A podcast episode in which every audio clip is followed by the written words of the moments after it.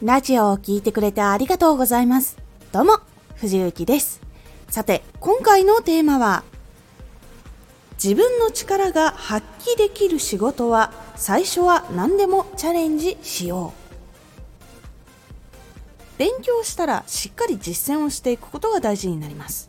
特に仕事をその勉強したことでしたいって思ってる人は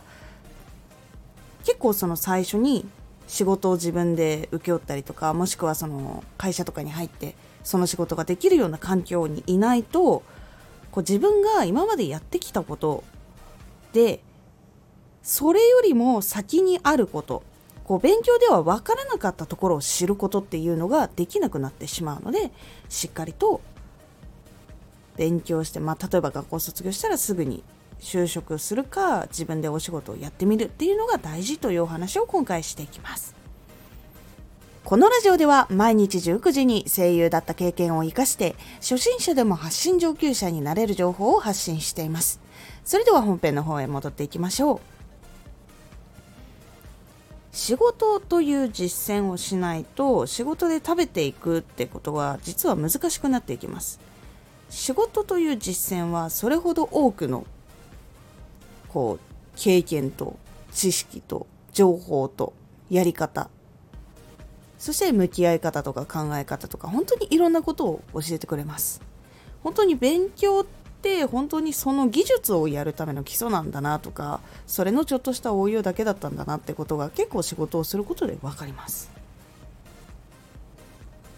まあ、例えば映像編集とかマーケティングとかウェブデザイナーとかシナリオライター声優などなどこう自分の技術で食べていきたいって考えている方は勉強した後は仕事ができる会社に就職するか自分でお仕事を受注していく大体この2つが多いかなと思いますもちろん会社に入った方が仕事は比較的すぐにできやすい。で自分で仕事を受注する時はこうそのどうやって受注をすればいいのかっていうのを一からこう自分で考えながらやっていく。だからちょっとお仕事を得るのが大変っていうのとかもいろいろあったりするんですがそれぞれのいいところとかをいろいろこの後お話ししていこうと思います。まず会社であれば出社したら必ず何かしらの仕事があります。で一人じゃなくていろんな仕事仲間とか上司など関わる人が多いっていうのが特徴になります。で自分で仕事を得る時っていうのは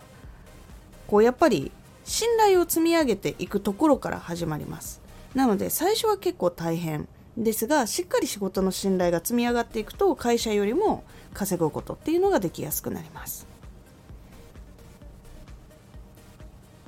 で会社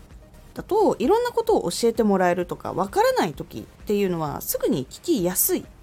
ていうのがあります。仲間とかがいるので比較的こう誰かにこれどうすればいいんだろうっていう相談がしやすいというのがあったりします。でこれに対して自分で仕事している場合っていうのは仕事仲間ができていない時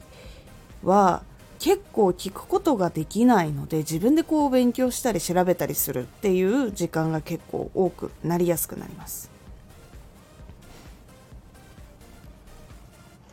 こういう特徴がありますね。なのでその自分がその技術でどういうふうにお仕事していきたいかっていうのを考えた時に人と一緒にいっぱいいろんな人たちとやっていきたいのであれば会社の方がいいかなとか一人でコツコツやっていきたいなっていう人だったら自分でこう仕事を受注する勉強からしたりとかして実際にやっていくっていうのがいいのかなというふうに自分がその会社の方が向いてるのかそれとも一人でやるのが向いているのかなとかもしくはこう本当は一人でやりたいけどいろんなことをたくさん吸収するために会社に就職をしようかなとか。